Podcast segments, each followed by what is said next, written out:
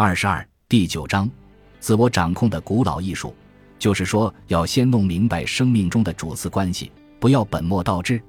完全正确，努力使你的生活挣脱时间表的束缚，把精神集中到你的良知和内心告诉你要去做的事情上。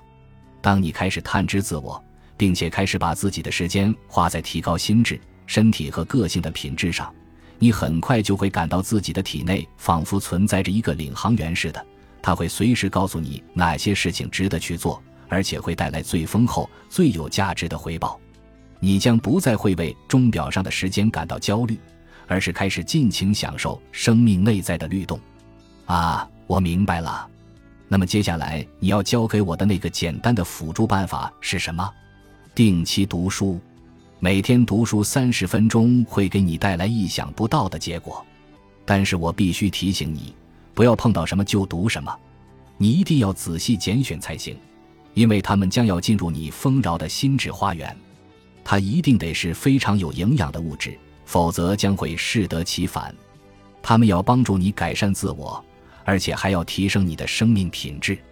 那些智者平常喜欢读什么书呢？他们在醒来以后。就会花很多时间去阅读古人留下来的教诲，他们对这些哲学著作如饥似渴。迄今我还记得那些非常俊美的人们坐在小竹椅上阅读外形奇怪、装帧精美的书，脸上和唇边都洋溢着淡淡的微笑。正是在那里，我真正意识到了书本的力量，知道了书本是智慧最好的朋友这个道理。那么，我应该开始阅读我能够找到的所有好书吗？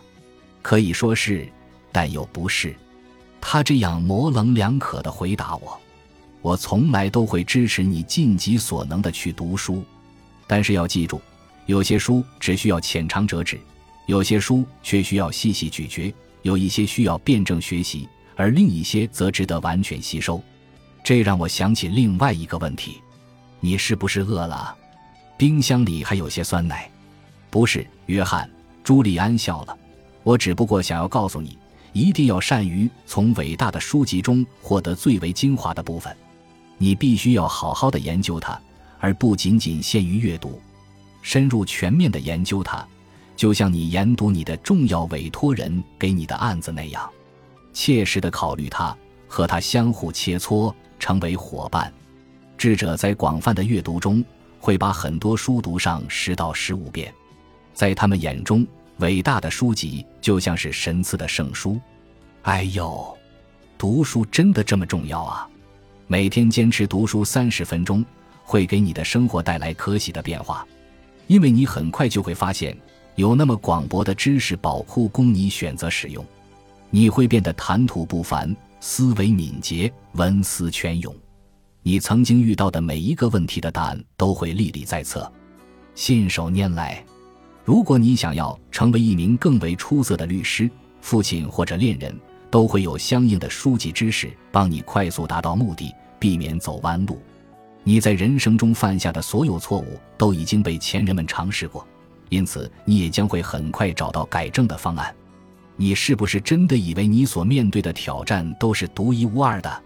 老实说，我从来没有这样想过，朱利安。但是我理解你所说的。而且我知道你是对的。任何一个人遇到过的任何问题，在他的生命之前都已经被前人遭遇过了，而且不止一次。朱利安断言道：“更重要的是，答案和解决办法都已经在书页上记下来了，就看你会不会发现它。养成正确阅读的习惯，学习前辈的珍贵经验，他们成功的策略会帮助你从容面对生命中遭遇的种种挑战。”你会为发生在人生中的点滴进步而感到惊奇的。什么样的书才是正确的好书？我追问着，很快就体会到朱利安的意见确实很不错。这个要留给你自己来判断，我的朋友。就我个人而言，自打我从东方回来以后，就把一天中最好的时光花在了阅读上。当然，每个人兴趣不同。我最感兴趣的是那些我所钦佩的男男女女的人物传记和大量的智慧之作。你能不能为我这个还算得上勤奋工作的人列出一些有用的推荐篇目呢？我一边说，一边难为情地笑了一下。没问题。比如，你可以从伟大的本杰明·富兰克林的传记中获益颇多。我觉得你还可以从圣雄甘地的传记中发现很多成长的动力。那本书的名字叫做《甘地自传》。我还建议你读读赫尔曼·黑塞写的《悉达多》，还有马可·奥勒留写的实践性很强的书，以及塞涅卡的一些著作。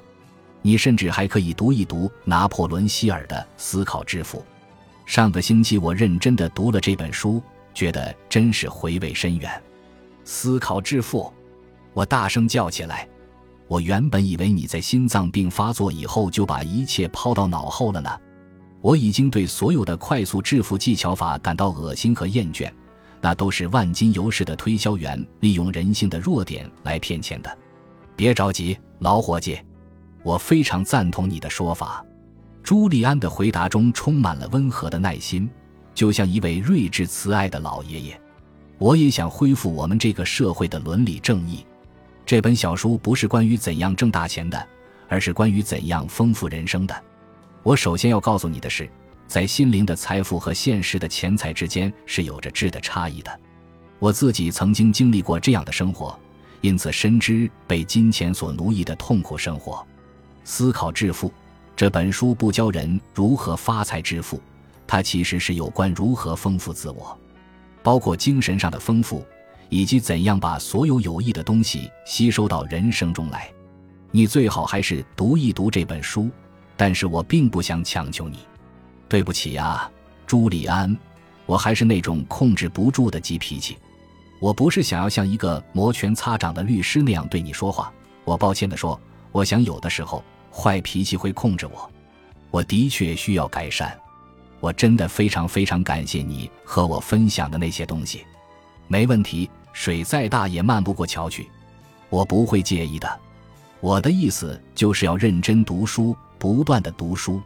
你还想知道一些其他有趣的事情吗？还有什么呢？其实并不是说你一定要在书中让自己得到丰富，而是说书将最终帮助你改变生活。你瞧，约翰。书本身其实并不教给你任何新东西，真的吗？真的，书只是帮助你发现早已存在于自身之内的东西，这是一种唤醒，一种提示，这就是启蒙，如一束光照亮你的人生。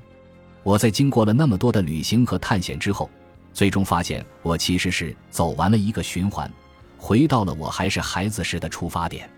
但是现在我非常了解自己。知道我是谁，我也知道自己最终会成为怎样的人。所以说，知识扩展法就是大量读书，探索外界的丰富知识。你只说对了一部分，因为在眼下一天只读三十分钟书，你的理解也仅此而已。随着你对书籍的爱好与日俱增，其他意想不到的东西自然也会到来。朱利安的话里暗含着玄机。那好吧。第五招活力生活法是什么？它的名字是个人反思法。那些智者都坚信内在沉思的力量，通过一定时间的沉思来了解自我，就可能步入生命的另一个维度。这也许是你从来都不知道自己还具有的更高维度。听起来似乎很深奥啊，其实这是一个实践性相当强的概念。你看啊。我们每个人的体内都隐藏着很多沉睡的潜能，通过花时间去了解他们，我们就能够唤醒他们。然而，静默的沉思可以带来更多的效果。这个练习将使你变得更加坚强、更加自由自在，而且你也会更富有智慧。这种心智练习将会带来丰厚的回报。我还是不大清楚这个概念，朱利安。其实你已经挺清楚的了。只不过今天晚上你听到的新鲜事实在太多，弄得你没有时间来理清思路。不过也难怪，当我第一次听到这个词的时候，也感到难以理解。其实说到根本上，个人反思不过是一种思考的习惯。可是，难道我们不是一直都在思考吗？难道这还不是人之为人的本能吗？哦，我们中的大部分人确实都会思考。可是问题在于，大部分人的思考仅仅能够满足生存的需要，而我说的思考可以促进自我发展。如果你读了本杰明·富兰克林的传记的话，就会差不多明白我的意思。富兰克林，对，是富兰克林。每天晚上在完成了一天的高效率工作之后，他一回到家里就会躲在一个安静的角落里反思这一天的行为处事。他会反思他的全部行为，看其中哪些属于积极而富有建设性的，哪些属于消极而需要及时修正的。当他清楚地知道白天里犯下了什么错误时，他就会迅速采取措施进行改进，沿着自我控制的道路前进。等到以后再遇到类似的情况，他就会心知肚明，游刃有余。智者也是这样做的。每天晚上，他们都会躲进小棚屋里的清静角落，那里铺满了芳香的玫瑰花瓣。他们坐下来，陷入深深的沉思。瑜伽师拉曼还会把他的一天经历写在日记里。他写下来的都是些什么事？我好奇地问：“首先，他会列出当天所有做过的事情，从早晨的身体锻炼，到他和其他智者之间的交流，再到他到森林里去找木柴和新鲜食物的经历。很有趣的是，他还会写下来在这一天里曾经在头脑中出现过的各种念头。